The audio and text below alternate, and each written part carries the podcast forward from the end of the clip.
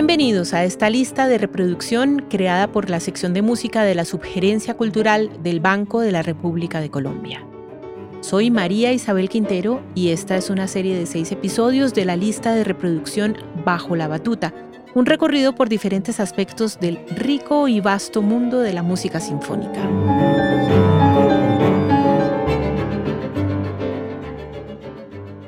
En este primer episodio nos ocuparemos de grandes obras sinfónicas que cambiaron el rumbo de la historia de la música. Como ninguna otra forma de expresión artística, la orquesta sinfónica ha sido un medio a través del cual grandes compositores han plasmado discursos musicales poderosos, plenos de genialidad y maestría, capaces de enaltecer la naturaleza del ser humano en una dimensión única. La lista de obras escritas para la orquesta es increíblemente vasta, casi infinita, e incluye composiciones que ocupan lugares preponderantes por diversos motivos. Algunas, gracias a sus originales propuestas, se convirtieron en ejemplos a seguir, mientras que otras desafiaron y rompieron tradiciones establecidas en busca de terrenos expresivos nunca imaginados. A continuación, exploraremos tres obras sinfónicas que se convirtieron en referentes inevitables para sus contemporáneos. La Sinfonía número 6 de Haydn, La Mañana, la Sinfonía número 3 de Beethoven, Heroica, y La Consagración de la Primavera de Stravinsky. Joseph Haydn, considerado el padre de la sinfonía y sin duda también del cuarteto de cuerdas, Nació en Rorau, Austria, en 1732, en medio de una familia que, aunque no era de músicos, proporcionó un ámbito favorable para el desarrollo de sus evidentes habilidades musicales. Durante años ejerció de manera independiente como pedagogo, intérprete y compositor, hasta que en 1761 ocurrió algo que le daría un rumbo definitivo a su vida por los siguientes 30 años. Los Esterhazy, la familia más rica e influyente de la nobleza húngara, lo contrataron como segundo maestro de capilla del Palacio de Einchenstadt, que ostentaba una actividad cortesana casi frenética. Era sin duda una plaza envidiable en donde tenía múltiples responsabilidades, desde componer música tanto instrumental como vocal para distintas ocasiones y dirigir artística y administrativamente a los músicos de la corte, hasta responder por el archivo de partituras, dar clases de canto y ofrecer conciertos también como intérprete. Al tomar posesión del cargo, el príncipe Anton, su primer jefe, le solicitó una serie de sinfonías, recomendándole de manera expresa que presumiera sin modestia de sus capacidades creativas. La petición fue obedientemente acatada por Haydn, quien compuso un ciclo de tres sinfonías que hacen referencia a tres momentos del día. La mañana, Sinfonía número 6 en Re mayor, la tarde, Sinfonía número 7 en Do mayor y la noche, Sinfonía número 8 en Sol mayor. Aunque la Sinfonía número 6 no representó una revelación de nuevos caminos para la composición, como si lo fueron la heroica de Beethoven y la consagración de la primavera de Stravinsky, se convirtió en el comienzo de un proceso que estableció al género más allá de toda duda modelo para los futuros compositores clásicos y románticos volcados hacia la orquesta como gran instrumento. Como obra temprana que es la sexta, en medio del portentoso número de 104 sinfonías, La Mañana tiene una sonoridad propia de los albores del clasicismo que recuerda a los concerti grossi del periodo barroco, especialmente por algunos detalles como la presencia del clavicémbalo o por exhibir un estilo concertante, es decir, con uno o varios instrumentos solistas acompañados por otros grupos de la pequeña, debemos aclarar, orquesta. Y hay otros aspectos a considerar, como la conformación en cuatro movimientos en vez de tres, la presencia de un minueto como tercer movimiento y la exigencia de cierto virtuosismo instrumental por parte de los intérpretes, predicciones de un estilo que se vería consolidado en la propia obra de Haydn, como la Sinfonía número 44, conocida popularmente como Fúnebre. Ludwig van Beethoven nació en 1770 en Bonn, Alemania. Siendo la música la ocupación de su familia, desde muy niño su padre empezó a enseñarle violín y clavecín bajo una estricta disciplina de práctica, de manera que poco antes de cumplir 30 años, Beethoven era ya un artista en pleno ejercicio de sus capacidades, como solicitado compositor y reconocido pianista en plena cúspide de su carrera. Gozaba de la cercanía y el respeto de un buen número de aristócratas que le dieron cabida en las altas esferas de la sociedad vienesa, y todo parecía estar dispuesto para una vida rica en realizaciones y éxitos profesionales. Sin embargo, una sombra comenzó a posarse sobre Beethoven. Se estaba quedando sordo. En pocos años, tras la evolución rápida e inatajable de su condición, empezó a dejar de tocar el piano en público y entró en un aislamiento social devastador, sumiéndose profundamente en la desesperación de su tragedia personal y en un mundo en el que los sonidos estaban solamente en su prodigiosa imaginación. Un par de años antes del inicio del siglo XIX, a Beethoven le fue sugerida la idea de componer una sinfonía en honor a Napoleón Bonaparte, quien para ese entonces era un personaje público reconocido por sus convicciones sobre la libertad y por ser quien devolvería a Francia, según su discurso, la prosperidad y el orden. Esta iniciativa le llegó en un momento en el cual se sentía insatisfecho con su producción y había manifestado a sus más allegados emprendería un nuevo rumbo estilístico. En medio de estas particulares circunstancias compuso en 1803 la que se convertiría en su sinfonía predilecta, la número 3 en mi bemol mayor, opus 55, heroica. De acuerdo a la sugerencia original, la obra en principio fue dedicada precisamente a Napoleón, como lo indicaba la presencia del nombre del controvertido personaje en la partitura. Sin embargo, una vez Bonaparte se declaró emperador, Beethoven, furioso y frustrado, eliminó la dedicatoria, rompió la primera página de la partitura y le puso el siguiente nombre definitivo, Sinfonía Heroica compuesta para festejar la memoria de un gran hombre. Estamos ante una obra monumental y sin duda innovadora y revolucionaria que rompió los esquemas desarrollados por sus más grandes antecesores, Haydn y Mozart, proponiendo un lenguaje nuevo que anticipaba el romanticismo. Esta sinfonía es evidentemente emocional, quiere decir algo, quiere conmocionar, quiere mirar a los ojos al oyente y contarle algo. Pero hay también otros elementos que hacen de la heroica un punto de partida incontestable, como por ejemplo su duración, bastante más prolongada de lo usual para la época.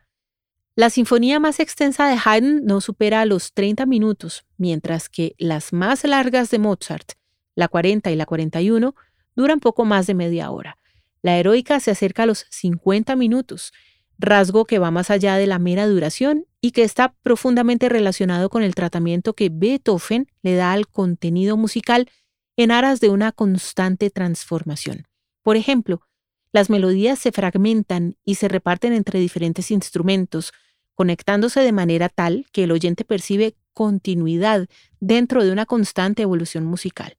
También las codas, esos fragmentos finales que tienen como tarea cerrar los movimientos, se ven significativamente ampliadas en la heroica, pues Beethoven las usa no solamente para acercarse al final de una manera orgánica, natural,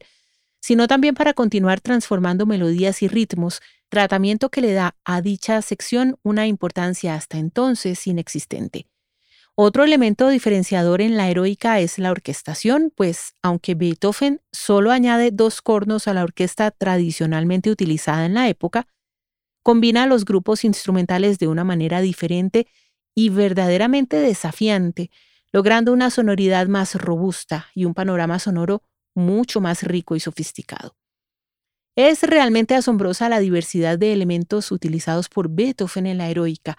cualidad que redunda en una narrativa musical con gran contenido expresivo y técnico que, sin lugar a dudas, la ubican dentro de las más grandes obras maestras de la historia.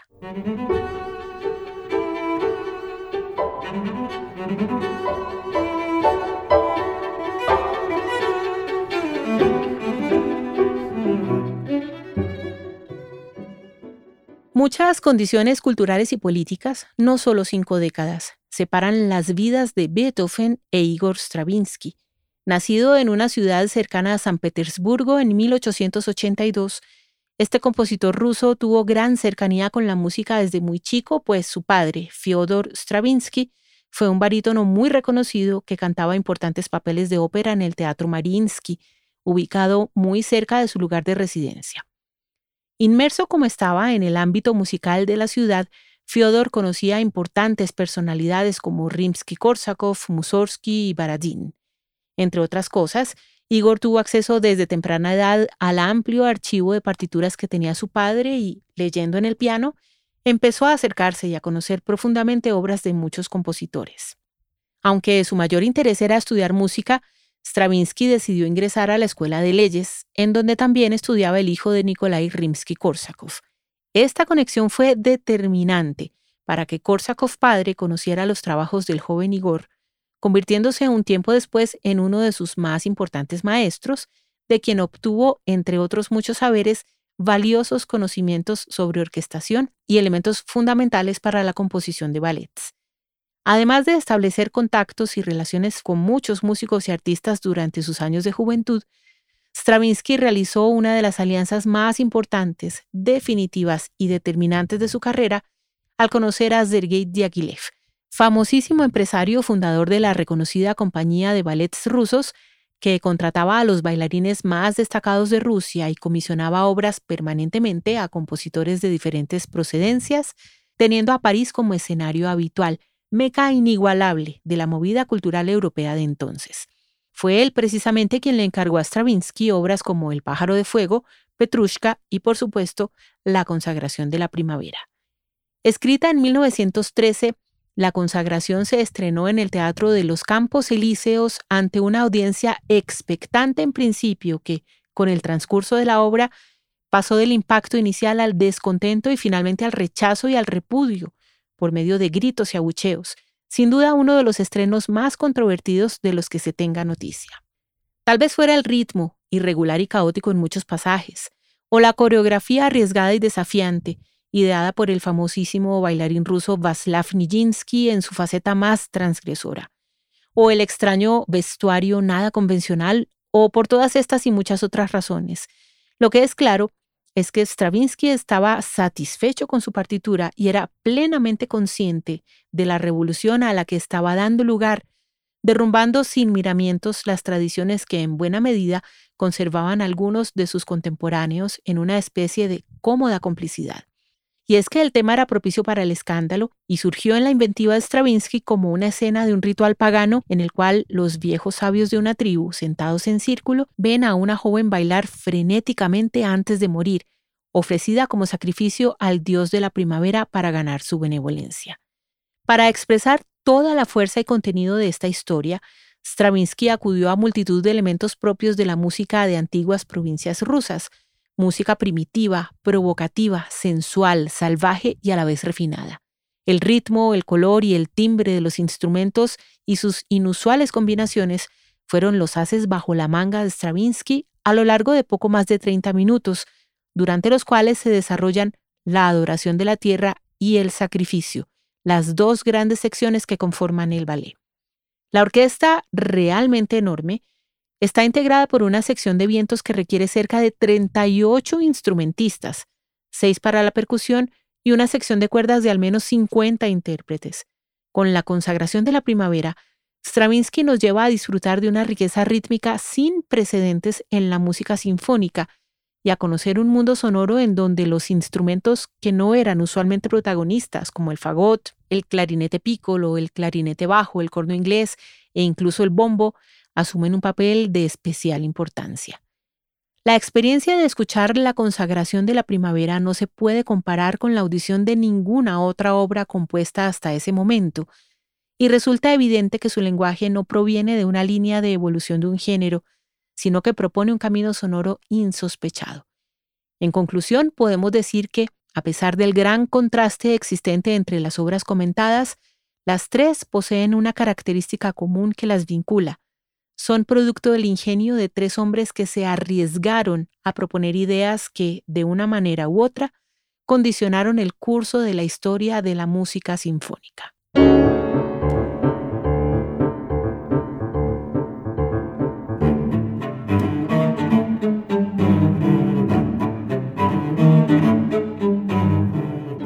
Los invitamos a escuchar la lista de reproducción Bajo la Batuta, disponible en la cuenta de Spotify Banrep Cultural.